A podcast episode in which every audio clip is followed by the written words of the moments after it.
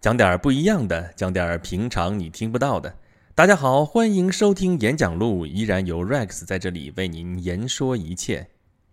呃，莎士比亚有一句名言叫 “God hath given you one face, and you make yourselves another。”好好好，咱们说人话，说人话啊啊！翻译过来就是说，上帝给你们一张脸，你们又给自己造了一张，什么意思啊？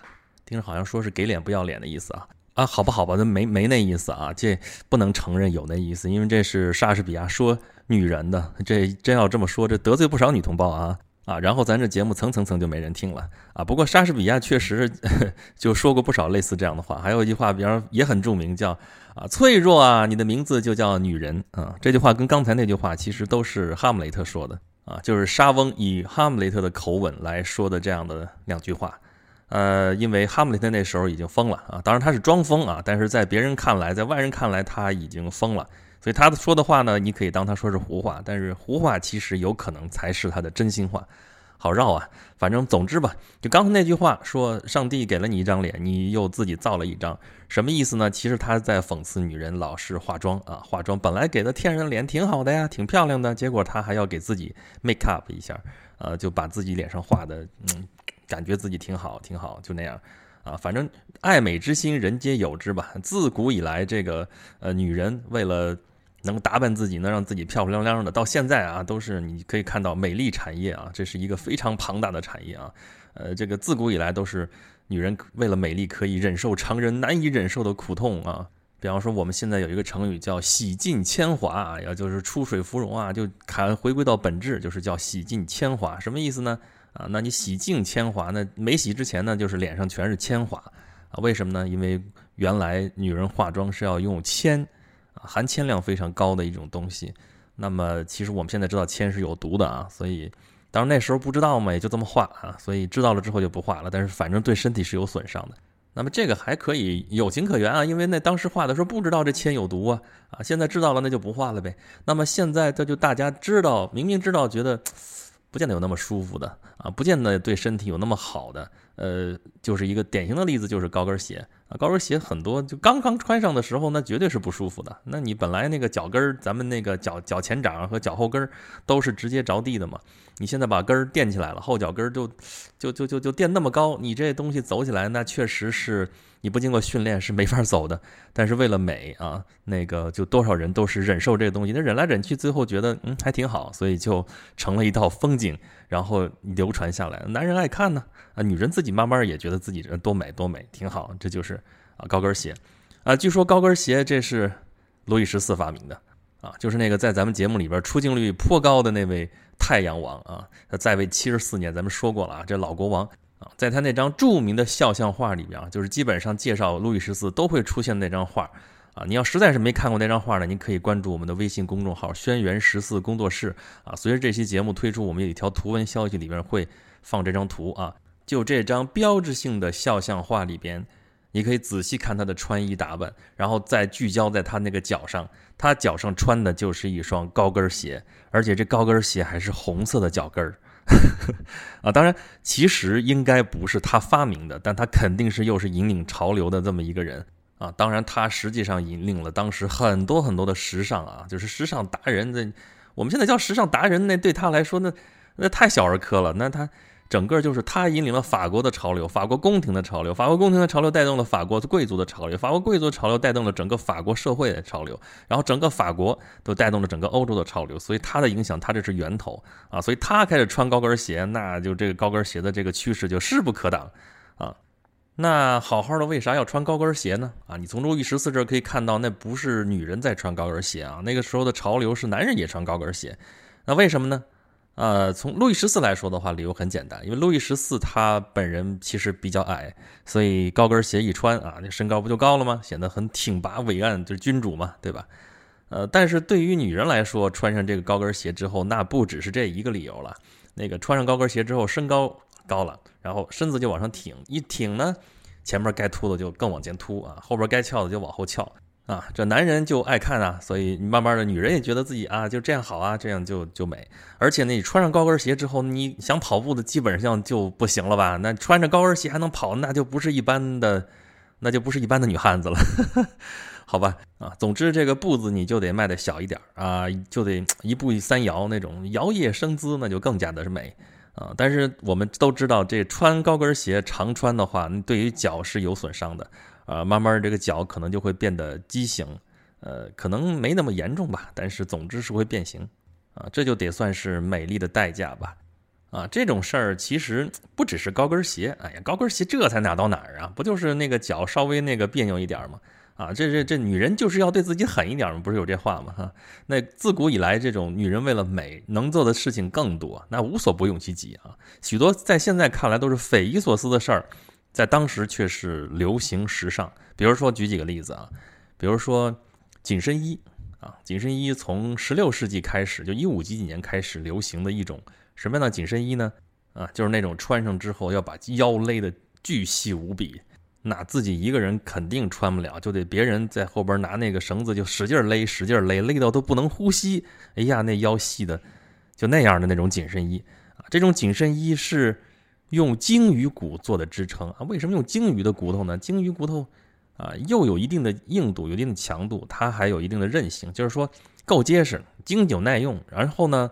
又不至于过硬，不是那种宁折不弯啊，弄得人身上特难受啊。当然，肯定穿这种衣服也舒服不了。但是，谁让它要美呢？啊，为了美，这种代价也是要付出的啊。所以，经常是啊，那个舞会啊，开到半截儿说不行了，我要找个房间去休息一会儿。休息会儿干嘛呢？可能稍微解放一下，咱们那个稍微舒服舒服，透口气啊啊。据说当时男人有一个特别绅士的一种。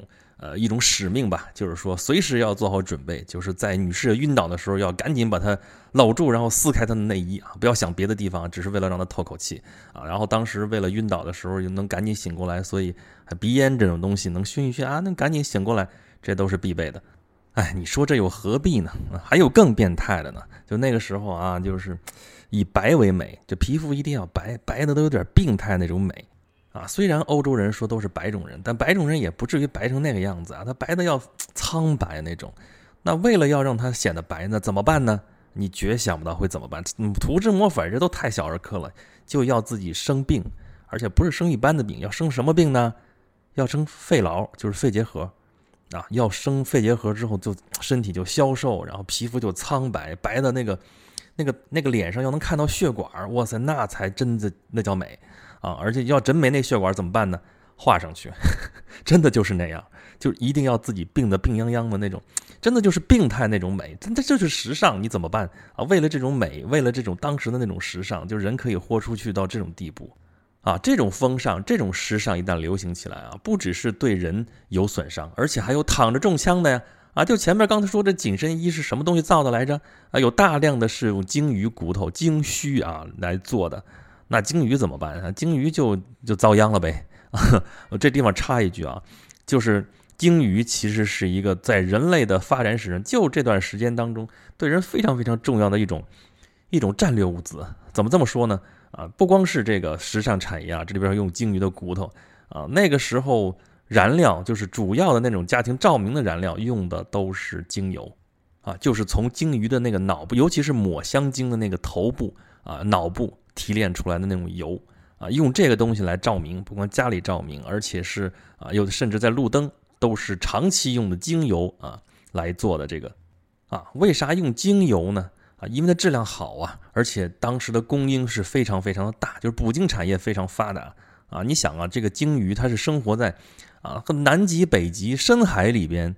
那种它是个哺乳动物，它跟其他鱼不，它不是鱼啊，鱼是冷血动物，对不对？我们知道，那哺乳动物它的一个特点就是温血，它的体温要保持恒定。那为了保持恒定的体温，它在那么冷的环境里面怎么办？它就一定要保持大量的厚厚的脂肪，那这个脂肪就产量就非常可观。所以你看，你想象得到吗？这鲸鱼浑身都是宝啊，这油啊拿来可以做燃料。啊，这肉可以吃，你尤其现在像日本这样的国家啊，恨不得说它的动物蛋白的主要来源就是鲸鱼肉，他们有这种传统，所以到现在虽然啊，全世界动物保护组织都在抵制捕猎鲸鱼，但是日本还有其他几个国家仍然在以科考的名义啊，还在捕猎鲸鱼啊。这鲸鱼的肉，甚至说啊，尤其是二战之后的那个日本，据说是鲸鱼肉几乎就是喂养了那一代人啊，鲸肉可以吃，对吧？那鲸鱼骨头在那个时候还可以做紧身衣。啊，这个这鲸鱼可就遭了大殃了啊！一直到后来就实在是这个产量有所下降的时候，那就只好去寻找替代品啊。所以这个美丽产业是多么的可怕呀！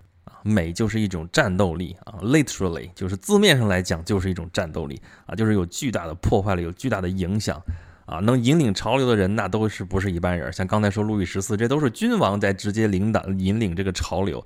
那还有啊，中国也是这样的例子啊。啊，当年不是有这话吗？叫“楚王爱细腰，后宫多饿死”。楚王啊，他的审美取向直接决定了后宫的这些宫女们、这些嫔妃们他们的生死啊。就为了讨好他，就为了取悦他，就要把自己饿到瘦的不能再瘦，腰盈盈一握，最后真有饿死的。这就是男权社会嘛。男人的审美决定了女人的时尚，甚至决定了女人的命运。那么这一点上最臭名昭著的，或者说最最著名的例子，那就是裹小脚啊。中国其实不是一开始就裹小脚的啊，而且也不是用从来都是以瘦为美，以那个小脚什么的就为美。这个审美观念是在不断变化的啊。刚才说楚王爱细腰，那只是楚王啊。那后来其实你像汉朝的时候，汉唐的美女那脚都是很大的，因为那时候其实上武，女人甚至都可以上马。呃，骑马可以跑，可以干嘛的？呃，所以他脚都很大。然后到唐朝的时候，甚至以胖为美，这我们都知道，对吧？而且很开放啊。一直后来到了五代，到了宋朝啊，这这个武功不行嘛，就开始折腾这些这些弯弯绕绕的这些事情啊。据说裹小脚这个习俗是从谁开始的呢？啊，南唐后主李煜啊，这个这这，尤其是这哥们儿从来治国不成啊，但是填词那是一绝啊。艺术家皇帝嘛，最后的这个命运就比较悲催。但是他这个审美取向却是流传了下来，然后宋朝开始发扬光大，一直到元明清，这汉族妇女都是要裹小脚的啊！这为啥喜欢裹小脚呢？这就纯粹是一个审美观念吗？啊，那不止啊，这是一个经济问题。为啥这么说呢？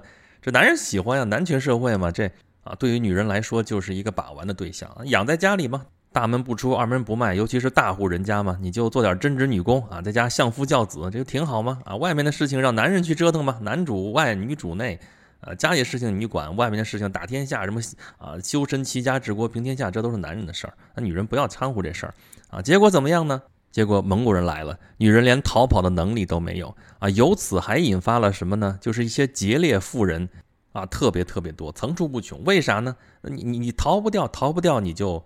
又不能留下来玷污了你的清白身子，你不能被糟蹋了，那怎么办？你就只有一死啊！而且这种贞洁行为，这是要受到提倡，要受到表彰，要给盖贞节牌坊的啊！这就是鲁迅先生讲的礼教吃人呐啊！吃人不吐骨头这样的啊！明明是你男人保护不好女人，结果最后遭殃的还都是女人，所以这是一个深刻的社会问题，而且也是一个经济问题。啊，你我之前记得看过一个这个电影啊，李冰冰还有那个全智贤演的，叫《雪花秘扇》啊，讲的是呃女性之间的一些友谊啊，或者什么什么也好，咱不说那个，但就说里边那个情节，这小姑娘从小一块长大的，而小的其中一家就是嫁的比较好，为什么她嫁的比较好？就是因为她小脚裹得好。就是这么简单，从男人的这个取向，最后变成了女人自觉维护、自觉呃去执行，而且啊执行不好还要自我惩罚、自卑，就没有社会地位的那样一种行为啊！真的，这小脚就决定了社会地位，非常简单，因为。你是小脚，说明你裹得起小脚，你能裹小脚，说明你的生活优越，不需要你来干体力活，不需要你来干一些呃所谓的低贱的一些劳动，所以你的脚自然就小。那么你要是大脚呢？大脚所谓天足啊，叫你为什么不裹脚呢？你没法裹脚啊，因为家里边还指着你当个劳力呢，对不对？就是劳动妇女嘛，劳动妇女在那个时代就是地位低下，那就很自然的，那就小脚就成了一个标志。啊，偶尔也就能有几个例外，比如说那著名的大脚马皇后，就朱元璋的皇后嘛，因为他们是从贫苦老百姓出身的啊。朱元璋是都已经穷的不能再穷了，比穷人还穷的出身，那跟马皇后那是患难与共，那是而且是母仪天下，那别人怎么也没得说呀，对不对？但是后面就不行了，一旦这个社会得到重建，一旦这个等级制度继续这么维持，那这个小脚还是大家推崇的一个对象。好吧，好吧，一说裹脚，这这话题马上就变得沉重了，好像啊。但是我为什么要说这些呢？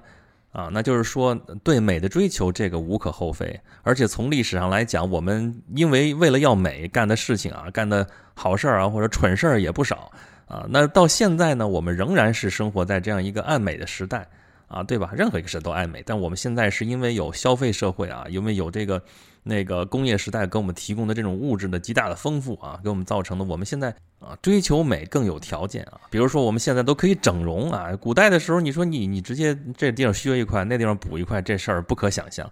但是在现在的这种医疗手段之下，我们都可以直接哪儿不好看划哪儿一下啊，这整容那其实对身体也是有损伤，都是创伤，然后最后你愈合，然后达到一个什么什么样的状态。啊，那么我们现在反过头来去反思啊，就前面经过啊那么多年、几千、成千上万年的这个爱美的这个历史，我们可以反过头来看，那么我们现在的这种又是整容也好，是高跟鞋也好，这些我们跟裹小脚、跟鲸鱼骨头做的那个紧身衣，把人勒到根本喘不上气儿来的那种时代，我们真的就聪明了很多吗？